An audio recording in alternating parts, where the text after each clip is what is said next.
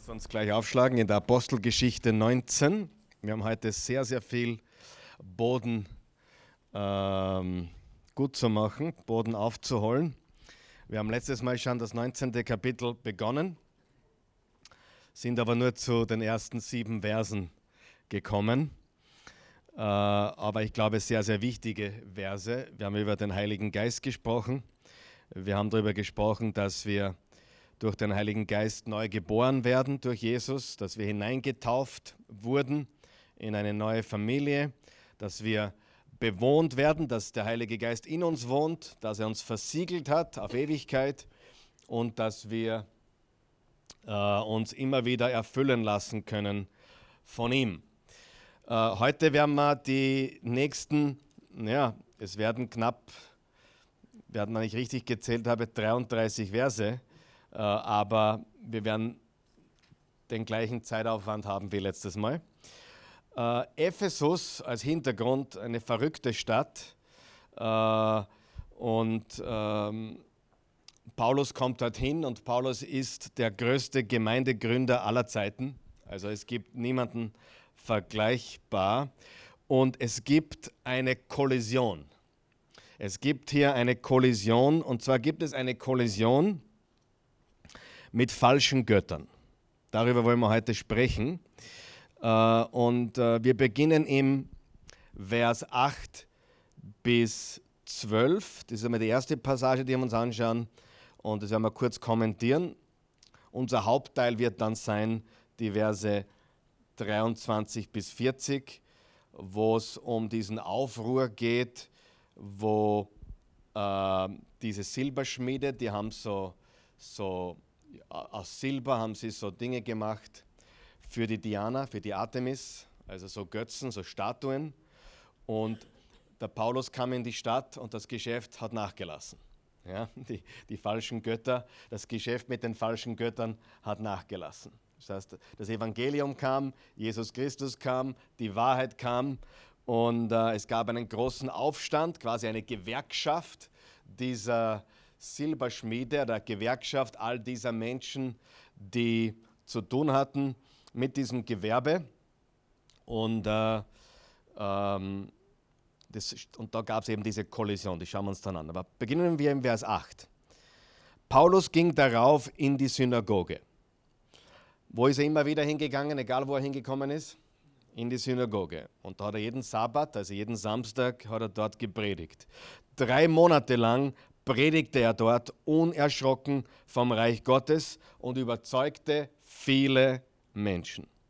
Es gab aber auch einige, die davon nichts wissen wollten und schließlich in aller Öffentlichkeit über die rettende Botschaft spotteten. Das heißt, einige in der Synagoge, einige der Juden haben begonnen zu spotten, haben begonnen ähm, ja, schlecht zu reden über Paulus und die Botschaft und einige natürlich haben ihm ganz aufmerksam zugehört. Da verließ Paulus mit den anderen Christen die Synagoge. Jetzt pass auf. Von nun an predigte er täglich im Lehrsaal eines Mannes, der Tyrannus hieß. Das tat er zwei Jahre lang, sodass alle in der Provinz Asia, Juden wie Griechen, die Botschaft des Herrn hörten. Stell dir das vor? Er ging von der Synagoge, wo er quasi einmal pro Woche am Sabbat gepredigt hat und die wollten ihn dann nicht mehr oder teilweise wollten sie ihn nicht mehr.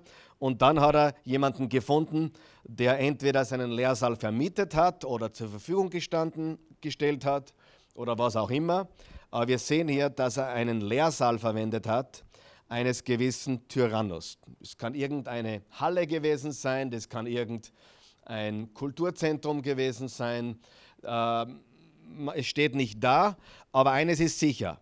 Äh, dass äh, dieser Paulus hier täglich gelehrt hat, zwei Jahre lang. Stell dir das vor, täglich, zwei Jahre lang durchgepredigt, durchgelehrt, nicht den ganzen Tag und die ganze Nacht, aber man geht davon aus, doch vier bis fünf Stunden. Es war nicht unüblich dort, dass die Menschen um 11 Uhr ihre Geschäfte zugemacht haben äh, und Siesta gemacht haben bis 4 Uhr Nachmittag, dass es vielleicht in dieser Zeit war, äh, aber er hat jeden Tag dort gelehrt und die Menschen kamen, um das Wort Gottes zu hören.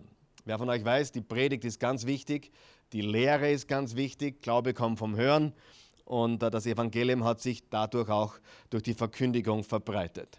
In Vers 11 geht es weiter. Gott ließ durch Paulus erstaunliche Wunder geschehen. Die Leute legten sogar Tücher, mit denen Paulus sich den Schweiß abgewischt hatte, und Kleidungsstücke vor ihm auf die Kranken. Dadurch wurden sie gesund und die Dämonen verließen sie. Das ist eine sehr außergewöhnliche Passage. Es steht aber auch ganz dezidiert da, es, es waren erstaunliche Wunder geschehen. Erstaunliche Wunder. Also eine andere Übersetzung sagt ungewöhnliche Daten. Das war nicht äh, tagtäglich, dass das passiert ist. Aber die Leute äh, nahmen die, die Tücher und, und äh, die Kleidungsstücke von Paulus und äh, legten sie auf Kranke und sie wurden gesund. Und Dämonen verließen sie. Interessant, es gibt heute noch Gemeinden und Kirchen, vor allem im, Pfingst, im pfingstlichen Lager, die, die beten am Sonntag über Tücher und tragen sie dann in die Krankenhäuser und legen sie den Kranken auf. Ähm, whatever.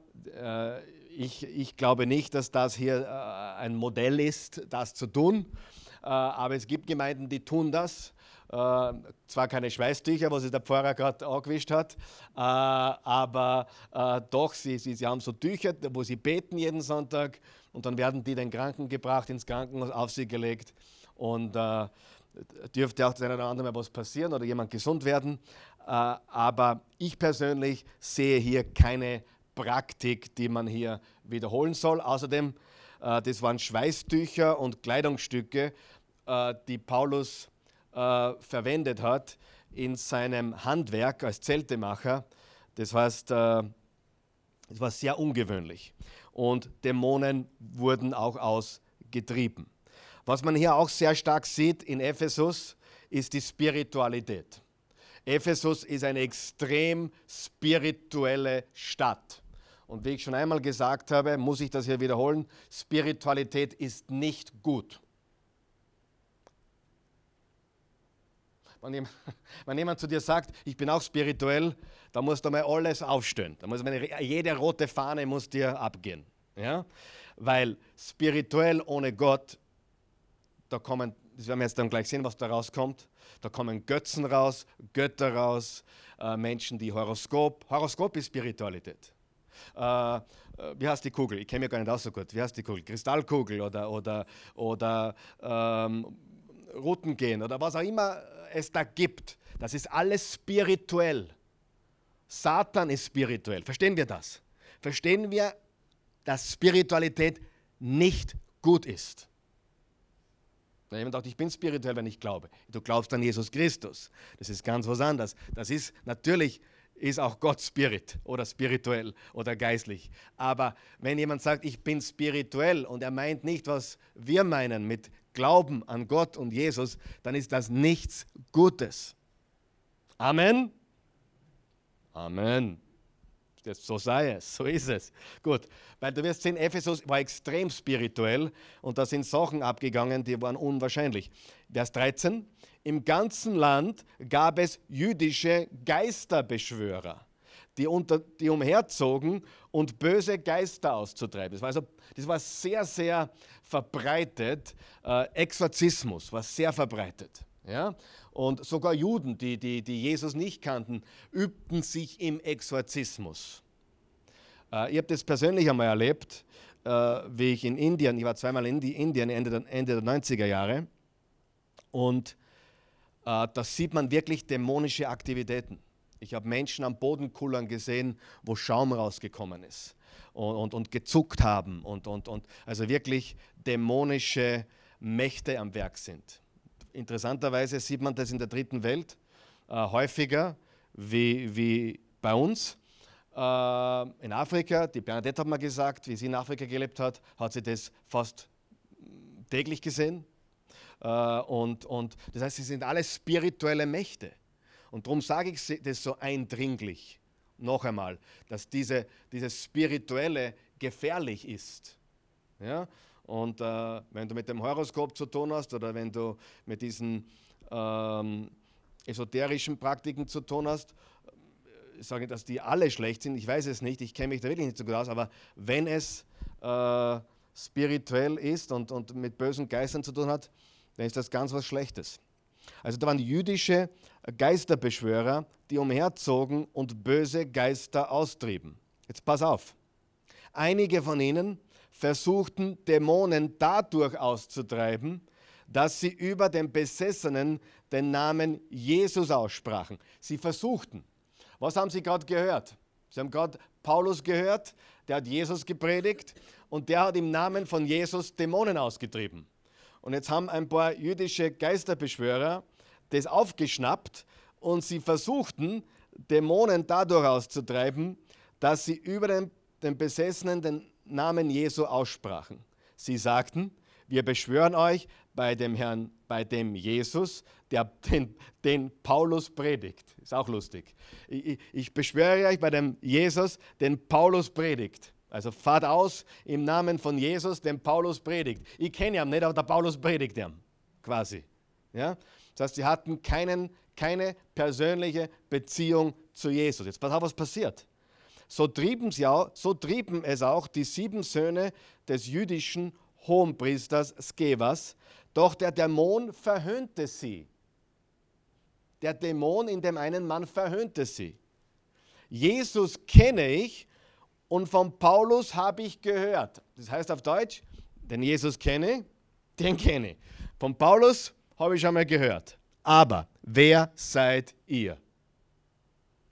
Wenn der Teufel gar nicht kennt, dann hast du noch nicht viel da für Jesus. nur so nebenbei.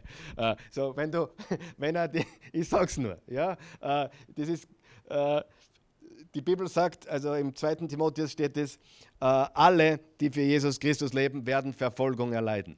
Das heißt, je, je heller dein Licht scheint, umso, umso mehr wird sich die Finsternis auch bei dir melden, sozusagen. Jesus kenne ich und von Paulus habe ich gehört, aber wer seid ihr? Dann stürzte sich der Besessene auf sie, auf alle sieben, warf sie zu Boden und überwältigte sie, sodass sie schließlich alle nackt und verwundet aus dem Haus fliehen mussten. Alle sieben, alle sieben dieser jüdischen äh, Söhne äh, wurden also verjagt von diesem Besessenen das war ein Mann, der besessen war von einem Teufel und der hat sie in die Flucht geschlagen. Das heißt, wenn du nicht wirklich weißt, wer du bist in Jesus, kann das sehr, sehr gefährlich ausgehen. Bald wusste ganz Ephesus, Juden wie Griechen, von diesem Vorfall. Alle waren zutiefst erschrocken und der Name des Herrn Jesus wurde nun überall gelobt. Zahlreiche Christen bekannten jetzt offen, was sie früher getan hatten. Interessant. Obwohl die im Namen Jesus diesen Dämon austreiben wollten, waren sie, sind sie kläglich gescheitert. Warum sind sie kläglich gescheitert? Weil sie Jesus nicht kannten und weil sie etwas aufgeschnappt haben, was sie probieren wollten. Ich habe das auch in Indien gesehen. Weißt du, ich habe glaubt, wie wir in Indien gepredigt haben, das war interessant. Ich habe geglaubt, die kommen jetzt alle und, und legen alles weg und äh, folgen jetzt nur noch Jesus. Aber weißt du, was für Mentalität die haben? Wir haben eh schon so viele Götter. Der Jesus zusätzlich schadet auch nicht. Das heißt, die haben all diese Hindu-Götter und haben gesagt, ach so, Jesus, ja super, nehmen wir. Und daher ähm, war das nicht wirklich eine, eine Bekehrung zu Jesus oder nicht wirklich äh, ein, ein sich Jesus Christus unterordnen. Versteht ihr, was ich sage? So, und diese Menschen haben in, ihrer, in ihrem Exorzismus, in ihrer, in ihrer in dieser Karriere oder was auch immer, haben sie versucht, Jesus zu verwenden und sind kläglich gescheitert. Und das hat dazu geführt, dass äh, ganz Ephesus davon hörten und es hat dazu geführt, dass sie an den Herrn Jesus glaubten. Sie haben gemerkt, damit darf man sich nicht spielen. Mit dem Namen Jesus darf man sich nicht spielen. Ähm, ich habe da ein paar Vergleiche versucht in der heutigen Zeit, die man vielleicht das sieht. In Europa ist es vielleicht nicht so. Ähm, nicht jeder, der sich Christ nennt, ist notwendigerweise einer. In Amerika ist es gang und gäbe, dass Geschäftsleute sich als Christen ausgeben. äh, dass sie noch mehr Geschäft machen. Ja, da ist es ja modern, auch Christ zu sein. Und da ist es ja, äh, da, hast du ja das überhaupt nicht, diese Verfolgung, wenn du jetzt da eine Gemeinde besuchst, ganz im Gegenteil, du bist sogar angesehen, weil das ist dort, das ist dort einfach ein Teil der Kultur, der amerikanischen Kultur, eine Baptistenkirche zu besuchen oder eine freie Kirche zu besuchen. Und äh, da gibt es ja immer wieder auch Menschen, die sich als Christen ausgeben, aber in Wirklichkeit ein ganz anderes Interesse haben. Oder jemand ganz üblich ist, es ist weit verbreitet, dass äh, junge Leute in die Kirche gehen, um einen Lebenspartner zu finden. Weil wo findest du die Mädchen und wo findest du die Anständigen? In der Disco wahrscheinlich nicht. Aber, äh, und, und, die geben sie dann als tolle Christen aus, bis sie dann drauf kommen, wer sie wirklich sind. Also, äh, und, und, hier haben wir auch äh, Menschen gesehen, die den Namen Jesus verwenden, aber in Wirklichkeit hatten sie keine Ahnung von Jesus. Okay, im Irak wirst du es nicht finden, dass jemand sagt, ich gehöre zu Jesus äh, weil ich will, jetzt meine, ich will mir jetzt eine neue Freundin finden oder was. Ja? Oder ich gehe zu Jesus, weil ich ein Geschäft abschließen. Im, Im Irak wirst du das nicht finden. In Europa weniger. Ja? Aber in Amerika ist das gang und gäbe, dass Menschen den Namen Jesus verwenden, um ein Ziel zu erreichen. Ja? Und äh, da muss man natürlich aufpassen. Ich bin aber trotzdem überzeugt, die Kirche ist der beste Ort, eine Frau zu finden oder einen Mann. Also absolut äh, würde ich jedem jungen Menschen nahelegen, äh, nicht im Nachtclub zu suchen, sondern in, in der Kirche oder im Gottesdienst. Meine Meinung. Weißt du, man? Schon, oder? Gut. Ganz wichtig hier anzumerken, echter Glaube kann man nicht auf Dauer faken, geht auf Dauer nicht. Äh, echter Glaube hat einen hohen Respekt für den Namen Jesu. Und echter Glaube ist ein Verlangen, seine Sünden zu bekennen. Ein Verlangen, seine Sünden zu bekennen. Okay? Und jetzt ist noch was passiert. Schau, was jetzt passiert ist. Nachdem das mit den sieben Söhnen des Gevers passiert ist äh, und äh, alle da in Ephesus oder viele, ein Großteil sich zu Jesus bekannte, äh, zahlreiche Christen bekannten jetzt offen, was sie früher getan hatten. Ja? Viele von ihnen brachten ihre Zauberbücher und verbrannten sie in aller Öffentlichkeit. Man schätzte den Wert auf 50.000 Silberstücke. So erwies die Botschaft des Herrn ihre Macht und immer mehr Menschen glaubten daran. Was haben diese Menschen getan, nachdem sie Jesus Christus aufgenommen haben? Was haben sie getan mit ihren alten Zauberbüchern und dergleichen? Sie haben sie verbrannt. Was hätte Judas dazu gesagt? Judas hätte dazu gesagt, hätte man verkaufen können, oder? Nicht Verbrenner. Verkaufen wir es lieber, machen wir Kohle und dann kaufen wir dafür Bibeln, oder? Aber wer von euch weiß, manche Sachen darf man nicht einmal verkaufen, weil sie so schlecht sind für Leute. Ja? Also, wenn ich zu Hause 50 Zauberbücher hätte, die man in Geld verwandeln könnte, würde ich sie verbrennen und nicht verkaufen. Versteht ihr warum? Logisch, oder? Weil ich ja nicht jemandem was verkaufen. Ich nicht ein Zauberbuch verkaufen, damit ich Geld habe, damit ich die Oase größer machen kann. Verstehst du? Das wäre der, der, falsche. Äh, ja, das Geld wäre gut, gut zu verwenden, aber ich will nicht, dass die Dinge in die falschen Hände geraten. Interessant finde ich, sehr interessant in dieser Passage, dass die Menschen, nachdem sie Jesus Christus kennengelernt haben, haben sich von diesen Sachen getrennt. Da gab es kein Horoskop mehr. Da gab es kein Zauberbuch mehr. Da gab es keine Kristallkugel mehr. Da gab es kein Tischelrucken mehr. Da gab es kein Wünschelrutengehen mehr. Da gab es kein, ich kenne mich gar nicht aus, ehrlich gesagt. Das, die haben das abgelegt. Seht ihr das? Lese es einmal. Die haben das abgelegt. Die haben diese Sachen hingebracht und das wurde verbrannt.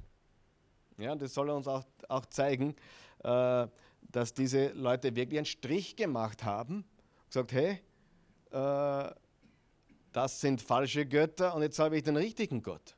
Das sind falsche Götter und jetzt folge ich dem einen wahren Gott.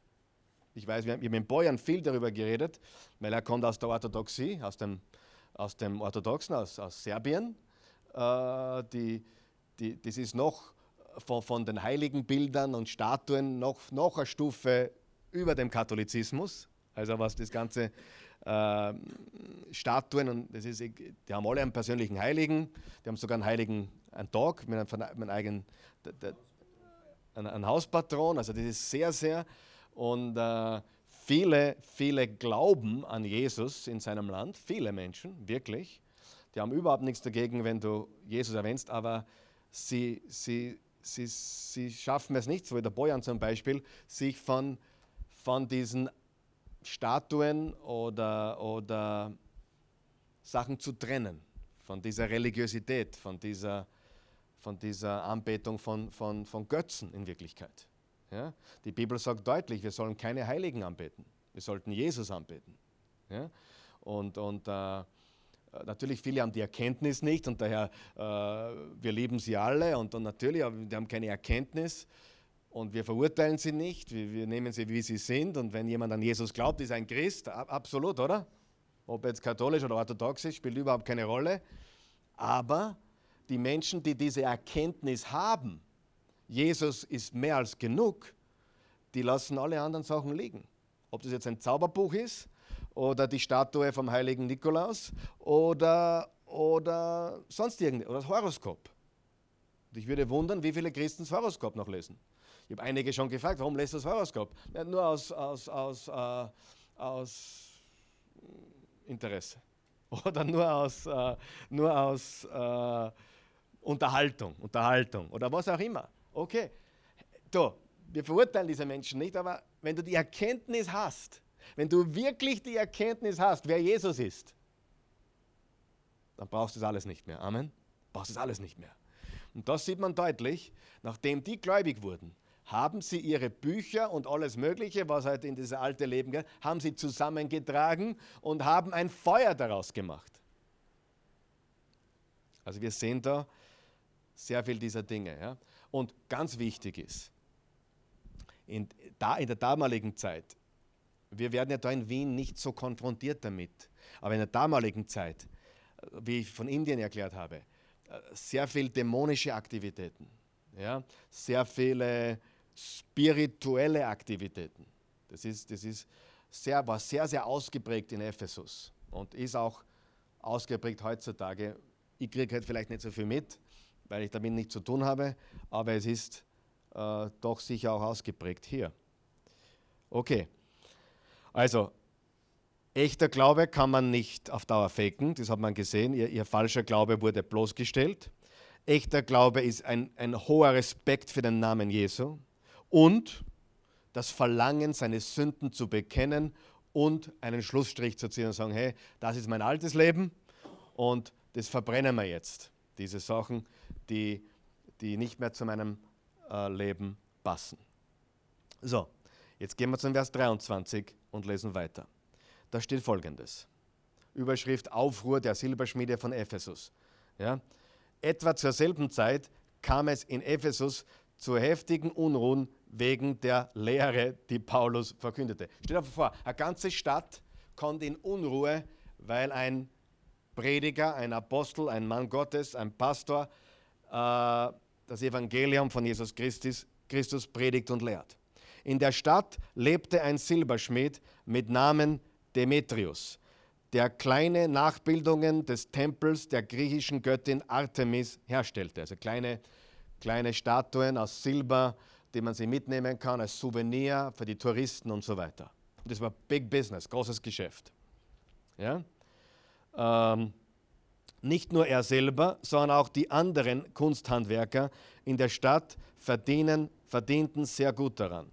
Eines Tages rief Demetrius diese Künstler und alle, die für sie arbeiten, zusammen und sagte, also eine Gewerkschaft quasi, ihr wisst ebenso gut wie ich, dass unser Wohlstand von den kleinen Nachbildungen des Tempels abhängt.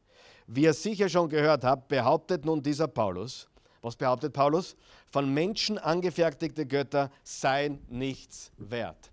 In der Lutherbibel steht, menschengemachte Götter sind keine Götter. Menschengemachte Götter sind keine Götter. Das verbreitet er nicht nur in Ephesus, sondern in der ganzen Provinz Asia Und viele Leute glaubten ihm schon. Also nicht nur in Wien, sondern in ganz Niederösterreich. In Ephesus und in ganz Asien.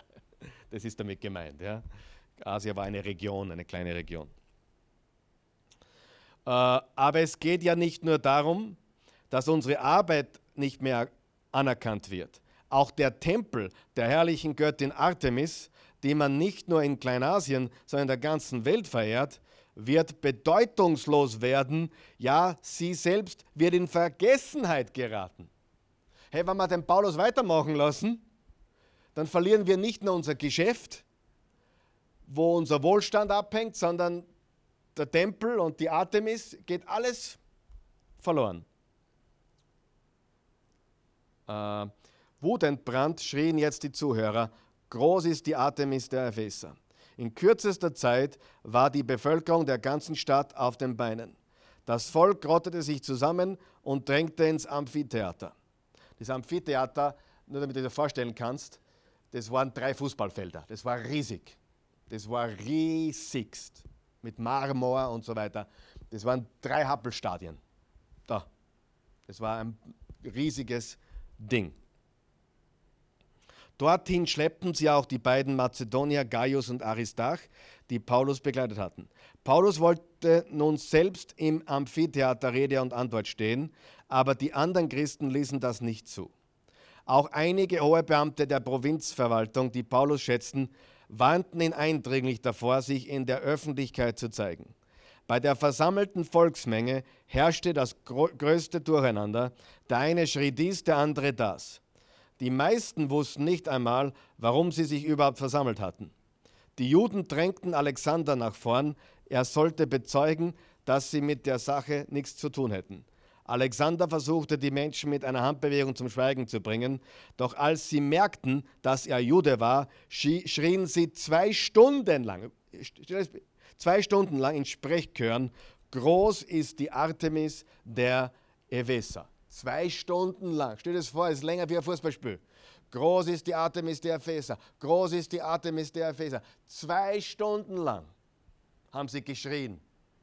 Wer von euch hat schon mal zwei Stunden lang geschrien, Jesus ist der Herr? Ich auch noch nicht, okay? Aber ich sage nur, stell dir das bildlich vor. Zwei Stunden lang in diesem riesigen Stadion, Menschenmengen schrien, groß ist die Artemis der Epheser. Und Paulus hat gerade gesagt, menschengemachte Götter sind keine Götter. Die gibt es in Wirklichkeit gar nicht, hat er gesagt. Schließlich gelang es einem der höchsten Beamten der Stadt, die Menge zu beruhigen und sich verständlich zu machen. Leute von Ephesus, rief er, jeder hier weiß doch, dass unsere Stadt die Hüterin des Tempels der großen Artemis ist und ihres vom Himmel gefallenen Bildes. Das ist eine Tatsache und dem wird niemand widersprechen. Deshalb bleibt ruhig und tut nichts Unüberlegtes. Ihr habt diese Männer hergeschleppt, obwohl sie weder den Tempel beraubt noch über unsere Göttin gelästert haben. Sie haben nur das Evangelium verkündigt. Sollten Demetrius und die anderen Kunsthandwerker irgendwelche Anklagen gegen sie vorbringen wollen, so gibt es dafür ordentliche Gerichte und Behörden. Sollen sie dort ihren Streit austragen. Und wenn ihr noch andere Anliegen habt, die über die Anklage des Demetrius hinausgehen, dann müssen sie in der ordentlichen Volksversammlung vorgebracht werden. Ich fürchte nämlich, dass uns die römische Regierung sonst wegen dieses Aufruhrs zur Rechenschaft ziehen wird und wir können wirklich keinen triftigen Grund dafür nennen. Danach löste er die Versammlung auf. Also das bildlich vor dir, was da passiert. Ja, ungefähr. Ja? Und also Paulus hat so gepredigt mit seinem ganzen Team, dass es zu einem Aufruhr in der Stadt kam, weil er gesagt hat, es gibt nur einen Gott. Übrigens, wer weiß, was das erste Gebot ist? Das erste Gebot, wer kennt es? Ich bin der Herr, dein Gott, du sollst neben mir keine anderen Götter haben. Das erste Gebot. Ich bin der Herr, dein Gott, du sollst neben mir keine anderen Götter haben. Und was hat Paulus getan? Und darüber möchte ich mit euch heute sprechen. Das ist sehr wichtig, weil das fehlt in unserer Verkündigung extrem in, im westlichen Abendland, im christlichen Abendland, fehlt, fehlt das extrem. Wenn Paulus wo gepredigt hat, hat er die Götzen herausgefordert. Wer kann sich erinnern an, die, an, an, Kapitel 17, Athen? Athen, kannst du erinnern? 17? Athen. Ja? Äh, oder in Philippi. Überall waren Dämonenbesessene oder Götzen. Überall, wohin kam, waren, waren Dämonen, die er ausgetrieben hat. Äh, eine Wahrsagerin im Kapitel 16 in Philippi, wo dann ihre Meister haben keinen Gewinn mehr gehabt, kein Einkommen mehr gehabt, weil sie plötzlich äh, diesen Wahrsagegeist nicht mehr hatte. In Athen hat er Götzen konfrontiert, falsche Götter. Und hier in Ephesus ist der absolute Höhepunkt. Er geht voll auf Herausforderung mit diesen Götzen, mit diesen falschen Göttern. Und mir ist eines bewusst geworden in der Vorbereitung auf diese, auf diese heutige Session.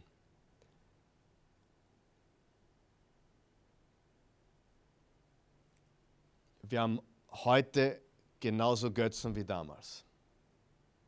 Du sagst, na, weil wir beten keine Bilder an oder wir, wir knien nicht nieder vor einem Schrein oder einem Tempel. Jede Kultur und jedes Menschenherz hat Götzen. Jedes. Äh, und es ist wichtig, dass wir sie erkennen, entlarven und zerstören. Überall, wo, pass auf, überall, wo Paulus gepredigt hat, hat sich die Kultur verändert, die Wirtschaft verändert. Da, das hat Auswirkungen gehabt auf das ganze Klima und die Landschaft und die Kultur.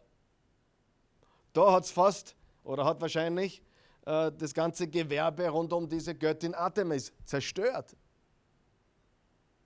Das heißt, der hat gepredigt in einer Art und Weise, dass Menschen und die Kultur sich verändert haben. Wie schaut es bei den Christen heute aus? Und da machen wir schon noch weiter, oder? Das, das halten wir uns noch. Das ist mein, das ist mein, mein, mein so wie mein Stofftier, das halten wir noch, ja.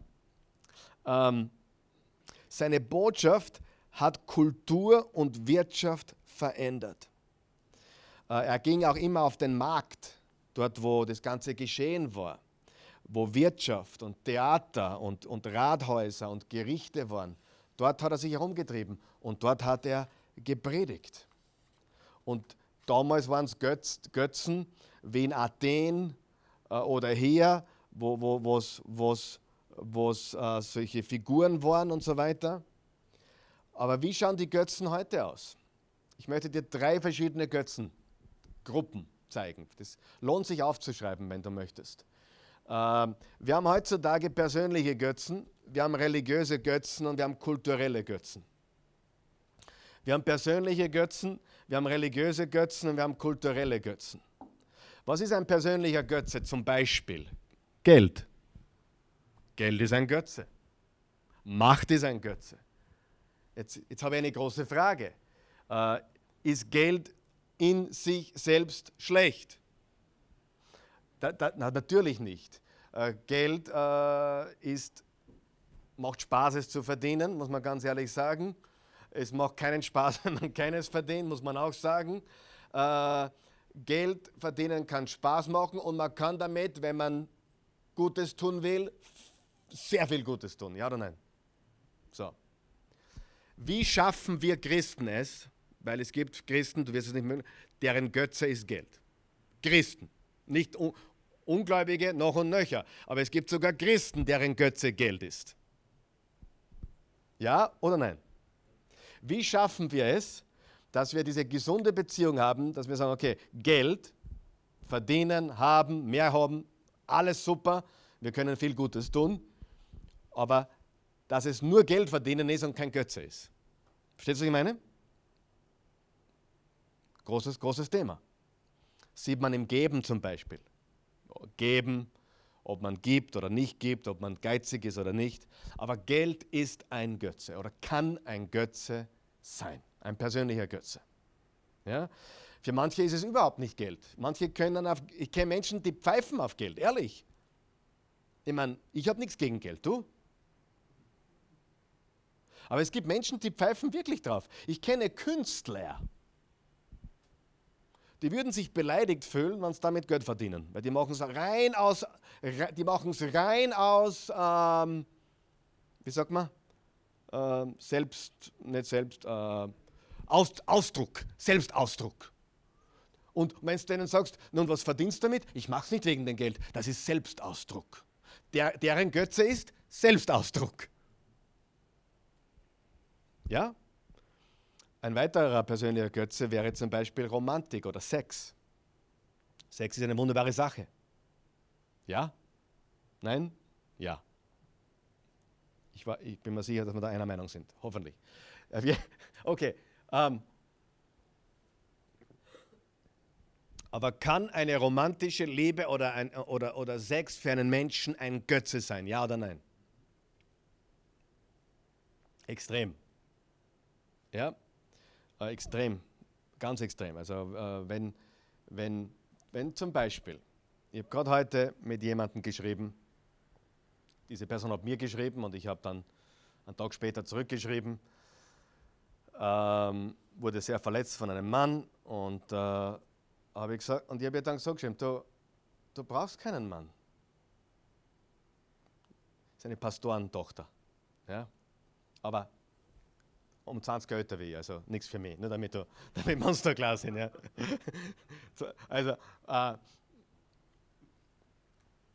also ihre Mutter ist, glaube ich, Mitte 80 und predigt noch in Deutschland und sie ist die Tochter. Und ähm, ja, und kennt Jesus seit Kindheit und, und sage ihr, hey, du brauchst keinen Mann. Beinhard so geschrieben, du brauchst keinen Mann. Ich mir und du brauchst Jesus und, und, und, und, und dann hat sie mir zurückgeschrieben, dass sie fünf Minuten bevor ich ihr geschrieben habe, dass sie gebetet hat, dass sie, dass sie Trost empfängt und, und ich habe wirklich tröstende Worte. Ich, bin, ich war ga, ganz nett geschrieben. Aber ganz unten, du brauchst keinen Mann, du brauchst Jesus. Weil wer von euch weiß, einen Mann zu wollen oder eine Frau zu wollen, kann ein Götze sein. Viel wichtiger als Gott. Wenn ich keinen Mann kriege, bin ich nicht glücklich. Wenn ich keine Frau kriege, bin ich nicht glücklich. Wenn du nicht glücklich bist ohne Mann, dann wirst du auch nicht glücklich mit Mann. Er muss Nummer eins sein. Wenn er Nummer eins ist, dann kannst du mit und ohne. Richtig? Und für viele Menschen ist das ein Götze. Und sich zu verlieben ist was Gewaltiges und Wunderbares. Aber ich sage dir ganz ehrlich, in der heutigen Zeit haben wir Menschen, auch Christen, deren Frau ein Götze ist, deren Mann ein Götze ist. Oder Kinder. Wer von euch weiß, Kinder verändern alles, Bojan, gell? Weißt du, dass in der heutigen Zeit in vielen Ehen, viele Ehen gehen heute kaputt, weil die Kinder über die Ehe gestellt wird? Ich sehe es immer wieder. Und ich will jetzt nicht, ich meine, die Männer haben genug Probleme und genug Fehler und sind oft abwesend. Aber die Frauen stellen oft ihre, vor allem ihre Söhne auf ein Podest und machen ihn zum Götzen. Oder wir sind nur noch wegen den Kindern zusammen. Oder was auch immer. Es gibt viele Variationen. Viele Eltern wollen sich durch die Kinder verwirklichen.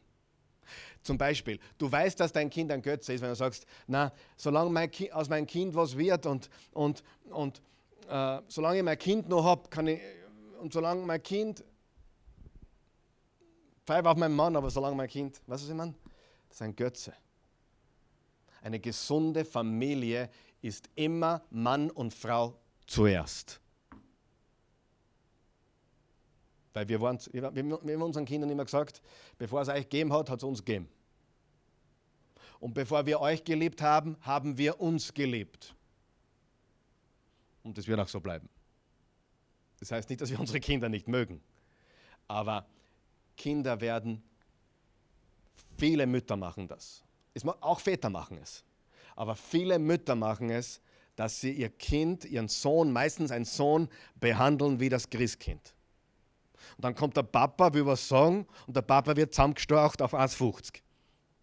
Richtig? Wenn du das kennst. Ja, Papa hat gar nichts zu melden. Und dann, wenn er sich nicht einmischt, einmal drei Wochen, warum sagst du nie was? Was? Wer, wer kennt sich aus noch bei mir jetzt heute? Wirklich? Also, wenn du nichts sagst und wenn du was sagst, werden die Kinder geschützt vom Papa. Stimmt das ungefähr? Ja. Und natürlich nicht überall und natürlich sollte das in christlichen Kreisen weniger sein, aber ich sehe es immer wieder, dass Kinder, gerade in der heutigen Zeit, Kinder zu Götzen gemacht werden.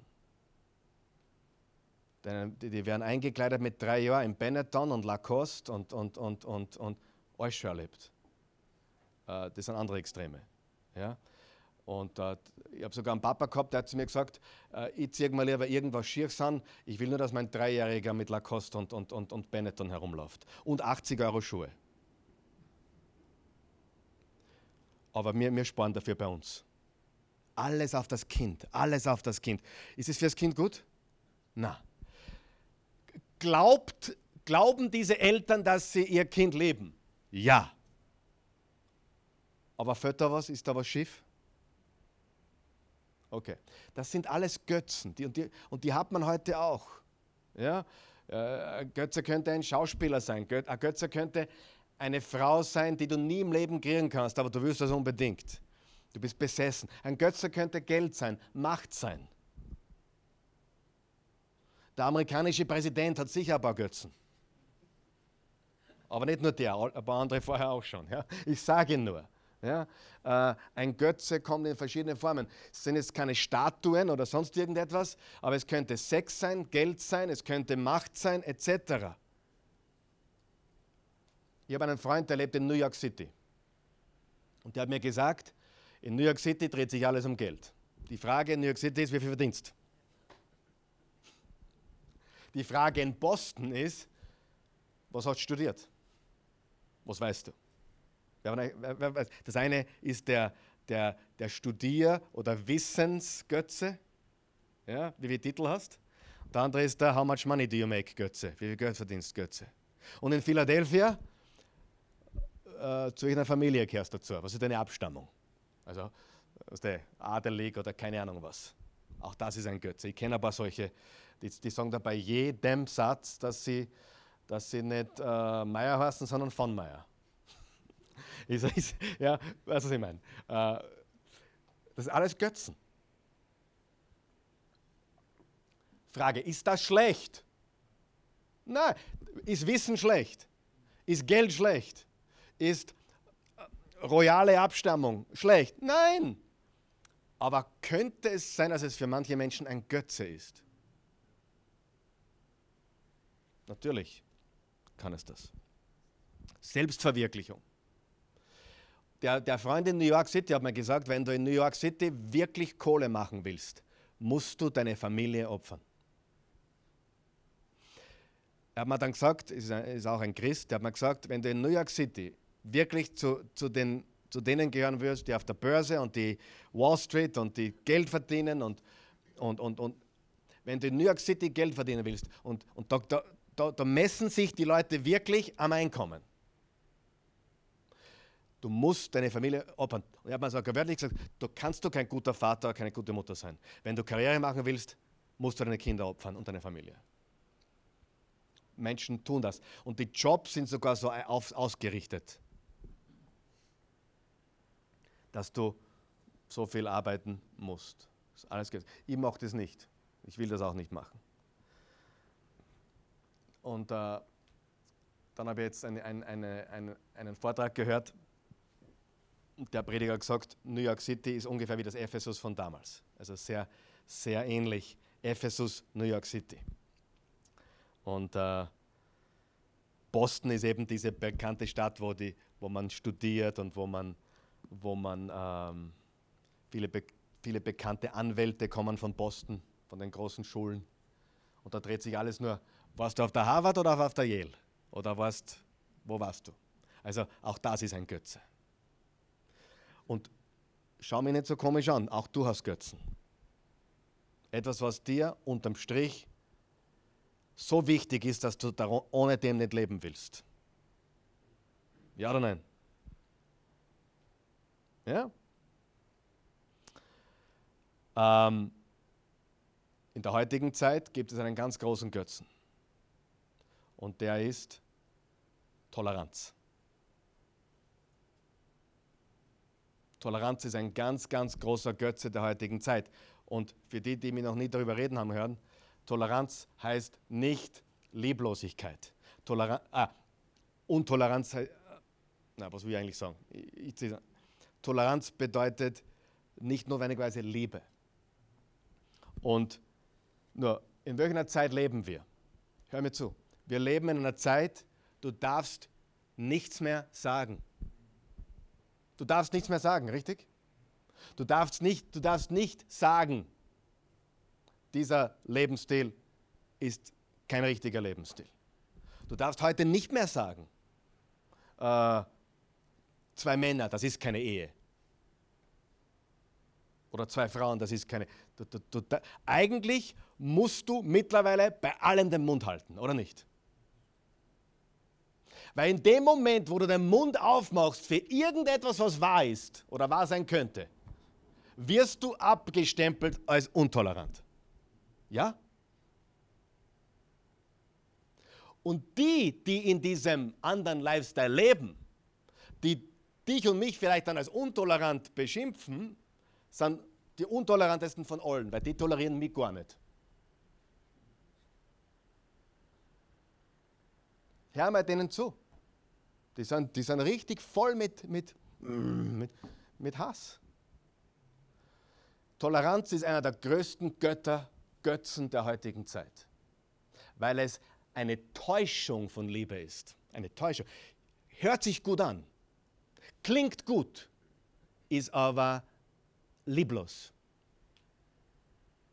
Und es zieht sich leider durch, durch die ganze Gesellschaft. Weißt du, gerade die jungen Menschen, es macht mir richtig Sorgen. Man sagt sich nicht mehr, was man denkt. Man darf gar nicht mehr sagen, was man denkt. Man darf nicht mehr konfrontieren. Man darf, es ist alles so ausgerichtet, dass sich niemand mehr die Wahrheit sagt. Täusche ich mich da oder, oder liege ich richtig? Bitte?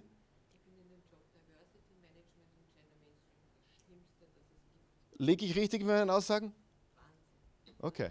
Und ich, ich dir, ich, ich habe die Erfahrung nicht, die du hast mit diesen Sachen, aber ich, ich spüre das so stark. Auch mit meiner Arbeit mit jungen Menschen. Du kannst niemanden auf die Zehen steigen. Du kannst niemanden, ist eine andere Generation, das weiß ich, aber die Generation von heute, du, du musst tolerant sein, du darfst nichts sagen, du darfst nicht anecken, du darfst gar nichts. Und das ist der Geist der Zeit. Und ich habe mit meinem Bruder Sebastian gesprochen. Äh, der ist auch ein, der ist gerade noch ein Millennial, der ist 1982, der ist kurz zuvor, ein Jahr vor den Millennials geboren, aber er erzählt sie zu den Millennials. Und äh, er sagt, das Tragische ist, dass es nicht mehr nur die jungen Leute sind, sondern mittlerweile ist es übergeschwappt auf alles. Unabhängig von Alter. Du, du, du, du triffst Menschen, die, die, die, die, die lächeln dir ins Gesicht, aber du weißt nicht, was sie denken. Die sind höflich, aber fies bis zum geht nicht mehr. ich bin auf ein Thema, ich liebe es. Aber wir haben Götzen in unserer Gesellschaft. Götzen, Götzen. Oh, und warum hast du gelogen? Warum hast du gelogen? Ja, wenn ich die Wahrheit gesagt hätte, dann dann würde ich jetzt blöd dastehen. Ah, weißt du, wie dein Götze heißt? Meinung von anderen Menschen, einer der größten Götzen überhaupt. Ja oder nein? Was denken andere von mir? Okay, ich höre auf, ich höre auf schon zu ranten und zu raven, oder wie man auf Deutsch sagt. Äh, aber wir haben Götzen, persönliche Götzen, religiöse Götzen, das sind die ganzen religiösen Sachen. Ich meine, ich könnte jetzt da noch lang weiterreden, aber ich, äh, vielleicht schneide ich das nächstes Mal nochmal kurz an. Aber ich glaube, die persönlichen Götzen haben wir besprochen. Ich bin der Herr, dein Gott, du sollst neben mir keine anderen Götter haben.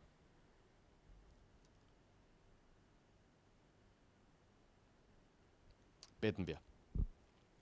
Vater im Himmel, wir loben dich, wir preisen dich und erheben dich. Wir danken dir für deine unendliche Güte und Gnade. Wir danken dir für deine Liebe. Wir loben und preisen dich. Ich danke dir für diese Menschen hier heute Abend und für alle, die diese Botschaft hören. Und ich bitte dich, dass du uns hilfst, wirklich äh, die Götzen aus unserem Leben zu beseitigen, die Götzen aus unserem Leben rauszubekommen und wirklich dich als den einen Gott zu haben in unserem Leben. Wir brauchen das andere nicht. Du bist mehr als genug.